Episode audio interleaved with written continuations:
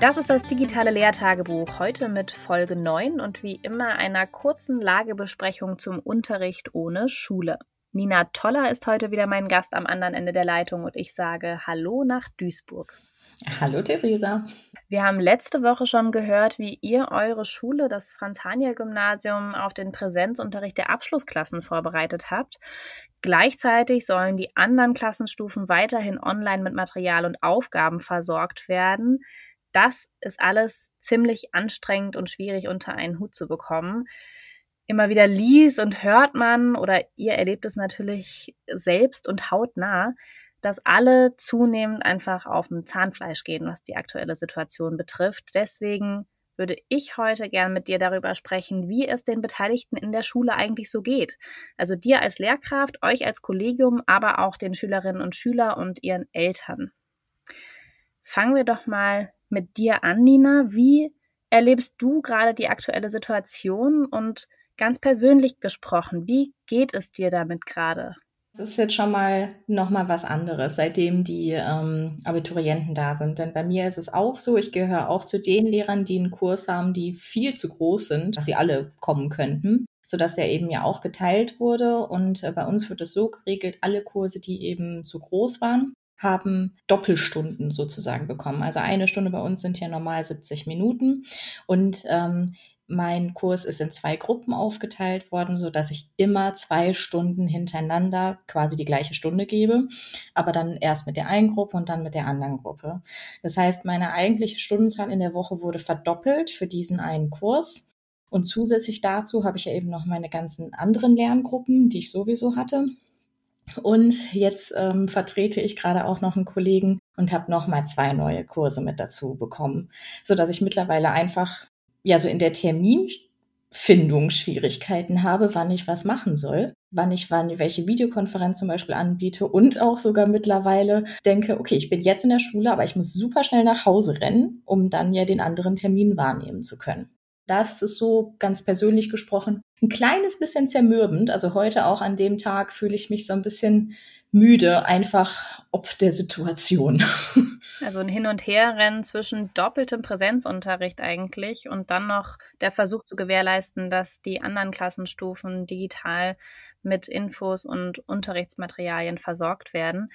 Was würdest du denn sagen? Inwiefern hat sich dein Beruf als Lehrerin in den letzten Wochen verändert und ist das noch der Beruf, den du dir wirklich ausgesucht hast? Ja, im Großen und Ganzen natürlich schon. Also es ist immer noch das da. Also ich erkläre immer noch gerne die Dinge. Ich bringe denen gerne was Neues bei, sehe auch sehr gerne, wie sie sich entwickeln. Mm, und ein bisschen Austausch, dadurch, dass ich ja viel mit Videokonferenzen mache, habe ich. Also dieser gesamte menschliche Aspekt im Sinne von Lernatmosphäre, mal so ein kleiner, kleines Augenzwinkern oder so ein kleines Kichern oder sei es die Unterrichtsstörung, eigentlich die Gespräche, die zwischendrin sind, das ist ja natürlich alles gar nicht da.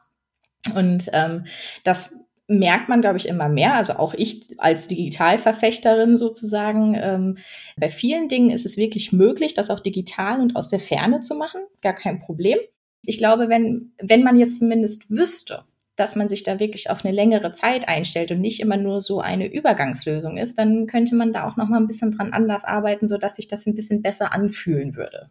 Hast du manchmal auch Sorge um deine eigene Gesundheit? Also gerade wenn es jetzt auch wieder darum geht, Präsenzangebote in der Schule zu betreuen oder spielt das gar keine Rolle für dich?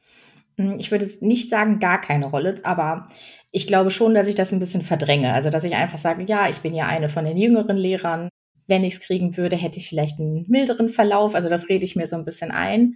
Gleichzeitig, wenn zwischendurch dann so Meldungen kommen, also auch ganz persönlich, wenn es heißt, äh, man kennt ja gar nicht die Langzeitschäden, dann macht mir das schon wieder ein kleines bisschen Angst. Aber ich ähm, renne ja in der Schule sowieso die ganze Zeit mit Maske rum, passe so wenig wie möglich an.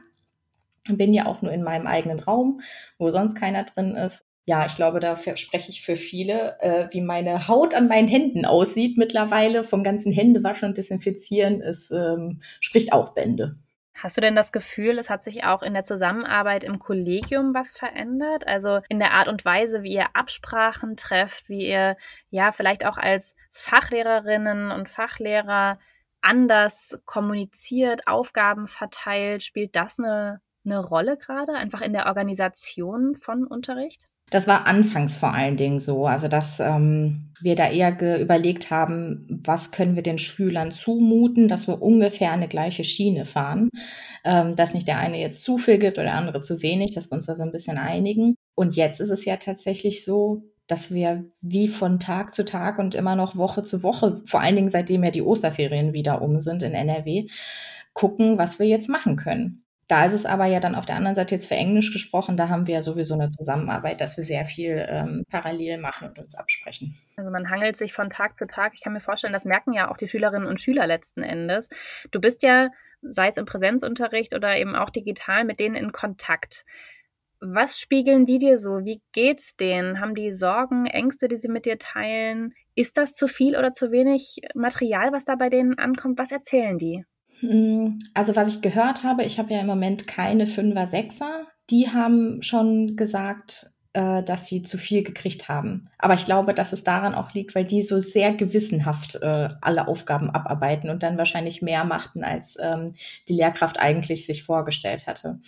Von meinen, ähm, ich frage die tatsächlich immer wieder. Ich sage, das habe ich mir jetzt überlegt für die nächsten drei bis vier Tage zum Beispiel. Da sehen wir uns wieder online. Ähm, kommt ihr damit zurecht? Meint ihr, das ist okay? In Latein sagen sie zum Beispiel, ja, das sieht jetzt ein bisschen nach viel Übersetzung aus, können wir nur bis Zeile so und so machen. Und dann gehe ich eben darauf ein. Was äh, sonst als Rückmeldung kam, ist, dass sie sich eine Art Wochenplan gemacht haben, wann sie welche Aufgaben von welchem Fach bearbeiten.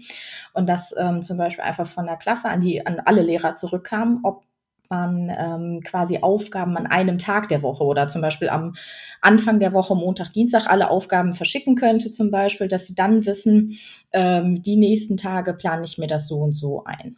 Also der Versuch, bei allem von Tag zu Tag hangeln auch wirklich so eine Art Verbindlichkeit zu fassen, dass auch die Schülerinnen und Schüler letzten Endes ein bisschen planen können, wenn ich dich richtig verstehe. Ganz genau. Und auf der anderen Seite gibt es auch immer noch Schüler. Also ich habe zum Beispiel gestern wieder telefoniert, auch mit Eltern telefoniert, dass es auch da noch welche gibt, die Probleme mit der Situation haben, auch mit der fehlenden Struktur. Dass sie einfach sagen, ja, ich komme total schwer aus dem Bett raus, ich kann mich überhaupt nicht motivieren. Dann wissen sie ja jetzt mittlerweile, dass es wahrscheinlich eh nicht versetzungsrelevant ist, dass wir nichts benoten dürfen. Oder dann hat man andere Aufgaben zu tun. Heute zum Beispiel einer aus dem LK hat gesagt, auch dieses komplett alleine aufs Abitur vorbereiten. Also da muss sie sich selber disziplinieren, hat sie gesagt, weil sie zum Beispiel auch zwischendurch für ihre Großmutter einkaufen geht. Oder sie kann nicht einkaufen gehen um äh, 21 Uhr abends. Dann sagt sie, dann treffe ich ja meine Oma nicht mehr an. Und dass solche Sachen eben auch da ähm, eine Rolle spielen, dass sie eben wirklich ja an sich selbst in dem Sinne arbeiten müssen und sich richtig disziplinieren müssen, dass sie da eine Struktur reinkriegen. Und ähm, da kann ich ja jetzt echt nur insoweit aus der Ferne unterstützen, ähm, dass ich denen Angebote mache und sage, sollen wir das gemeinsam machen. Du hast vorhin schon die Eltern erwähnt. Da würde ich gerne nochmal nachfragen. Welches Feedback bekommst du denn von denen? Gibt es da Forderungen oder um was geht es, wenn die sich bei euch melden? Die sind ähm, eigentlich eher mit dem so ganz glücklich, würde ich jetzt mal so im Großen und Ganzen sagen, habe ich den Eindruck, dass ähm, es ein gutes Aufgabenangebot ist, also von, von der Menge und von dem, was sie machen sollen, vom, vom Aufwand her. Ähm, wie gesagt, bis auf die Einschränkung bei den 5 und 6ern, da haben sie auch die Eltern eine Rückmeldung gegeben, vielleicht ein kleines bisschen weniger und sich gut ähm, fühlen im Sinne von, dass der Kontakt da ist, dass die Kommunikation funktioniert. Was sie auch gesagt haben, dass sie es auch gut finden, dass man es nicht so eng sieht im Sinne von, wenn es an dem einen Tag nicht da ist und man meldet sich und es hat zum Beispiel technisch nicht geklappt, dass es dann nicht Ne, also dass alle so ein sehr auch wieder besonnenes Miteinander umgehen haben. Zum Beispiel sagte die eine Familie, äh, es sind fünf Kinder, zwei Eltern, die haben einen Computer gehabt und äh, dann, dass sie irgendwelche Zeitfenster ausmachen mussten, wann die Eltern, also auch für die Arbeit, den Computer nutzen konnten. Und wenn irgendwie was ist, was eben nicht auf dem Handy der Schüler ging, dass sie dann auch an den Computer konnten. Und das ist natürlich auch als Familie ja eine Sache, ähm, das auch dann erstmal hinzukriegen. Also was ich auch ähm, sonst online lese oder von anderen, ich sag mal, Kollegen mitbekomme, die nicht an meiner Schule sind, sondern zum Beispiel in diesem Twitter- oder Insta-Lehrerzimmer sind, was ich da von Eltern höre, dass so viele Forderungen sind und die mit allem nicht ähm, zufrieden sind, die habe ich, muss ich sagen, zum Glück nicht. Die Eltern am Franz-Haniel-Gymnasium in Duisburg sind aktuell relativ zufrieden mit der Situation. Das ist aber bestimmt nicht überall so. Nina Toller selbst fehlt inzwischen sogar das Stören im Unterricht. Vielen, vielen Dank, dass du diese Eindrücke mit uns geteilt hast und ich wünsche dir und euch und allen in der Schulgemeinschaft viel Kraft, dass ihr das weiter gut durchhaltet und gut gestalten könnt. Bis bald, Nina. Vielen Dank, bis bald. Tschüss. Dieses Audiomaterial steht unter der Lizenz CC BY SA 4.0, die es Ihnen unter bestimmten Auflagen erlaubt, das Material für beliebige Zwecke unter Angabe des Urhebers zu teilen und zu bearbeiten. Die Autorin soll wie folgt genannt werden: Theresa Samuelis für bpb.de. Musik Jason Shaw. Thingamagik